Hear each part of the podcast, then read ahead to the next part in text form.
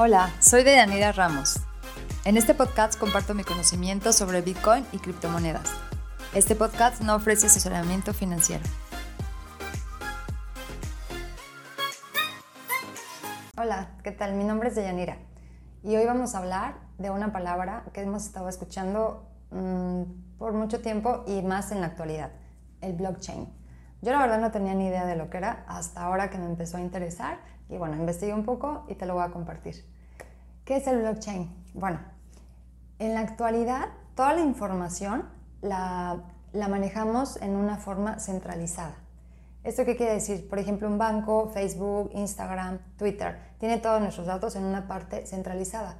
Si tú quieres acceder a ello, a, esta, a estas plataformas o a esta información, o quieres cambiar algo, debes de acudir a esta parte centralizada para que ellos lo puedan cambiar. En un sistema central encontramos algunas ventajas, pero también varias desventajas. Por ejemplo, si tú quieres acceder a ellos, ellos van a decidir si, si, tú puedes acceder, cómo vas a acceder, de qué forma, cuándo, etc. Por ejemplo, Facebook de repente te puede bloquear tus datos, te bloquea tu usuario y pierdes toda la información todos tus contactos, amigos, etc. Tenemos que confiar en ellos en esta parte centralizada. Pero bueno, si todos guardamos nuestros datos aparte, pues sería un caos total. Entonces debe de haber algún control para que podamos tener información adecuada en un, en un contexto adecuado también. En la vida actual, como se manejan los datos, eh, bueno, hay millones de datos que se producen, se almacenan, se gestionan, etcétera pero son millones de datos. ¿Qué, ¿Por qué? Bueno, pues es cada segundo, cada minuto, cada hora, cada día, cada semana, etc. Son muchísimos datos. ¿Y quién hace toda esta función? Bueno, pues los humanos. Pero a veces los humanos somos un poco flojos, uh, desorganizados, lentos. Y aquí es donde entra el juego del blockchain. Existió desde 1911, pero se utilizó hasta el 2009 con este señor Satoshi Yakamoto para el famoso Bitcoin. Blockchain es un sistema revolucionario que va a cambiar y facilitar nuestra vida. ¿Qué es lo que propone? Bueno, que en lugar que las personas sean los que manejen toda esta información, lo hagan los procesadores, que son, bueno, pues obviamente más rápidos, de más capacidad, más confiables. Pero existe una debilidad que puede ser hackeable. Um, pero el mismo sistema de blockchain la misma estructura hace que, no, que sea casi imposible hacerlo. ¿Por qué? Porque son cadenas, son bloques de cadenas. Entonces es prácticamente imposible poder hackearlo. Guardan los datos y se sincronizan en el tiempo. Hay tres eh, factores que deben de ser como unos códigos. Uno, ¿qué se hace y qué, qué se hace y qué no se hace con tu información? ¿Qué se puede hacer y qué no se puede hacer con la información? Dos, tiene que, toda mi información la tienen que, por lo menos el 51% de los otros participantes aceptarla. Y la tercera, bueno, pues es confiable, porque todo, hay muchos ojos viéndolo, entonces es bastante confiable. Se va a sincronizar si se cumplen algunas circunstancias.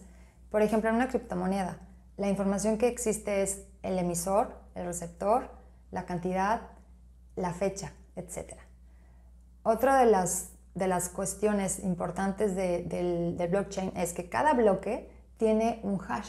¿Eso qué quiere decir? Que es un número único e irrepetible. Es como una, mm, una huella digital. El siguiente bloque va a tener el hash anterior y su propio hash. Entonces esto hace una cadena.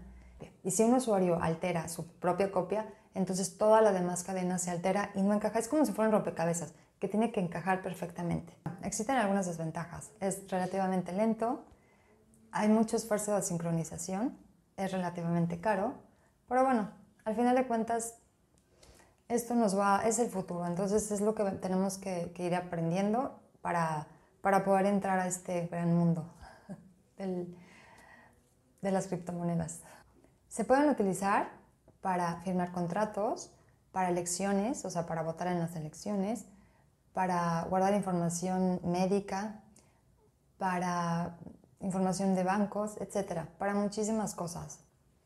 En resumen, se trata de guardar la información con muchos ojos viéndolo y esto va a ser difícil que se pueda falsear la información. Esa es una herramienta para crear una sociedad más equitativa, eficaz y transparente. Bueno, pues ese es el final. Muchas gracias. Si te gusta mi video, no olvides darle like y suscribirte al canal. Hasta pronto. Bye.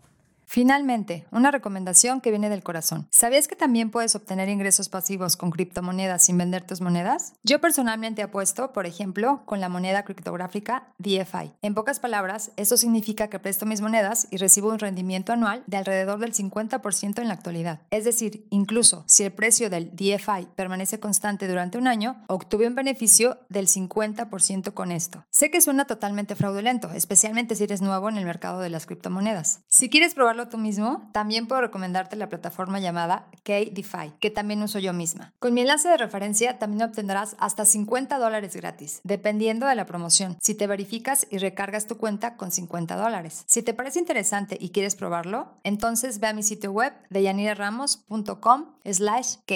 Otra vez, deyaniraramos.com slash C-A-K-E. Diviértete probándolo y gracias por tu apoyo.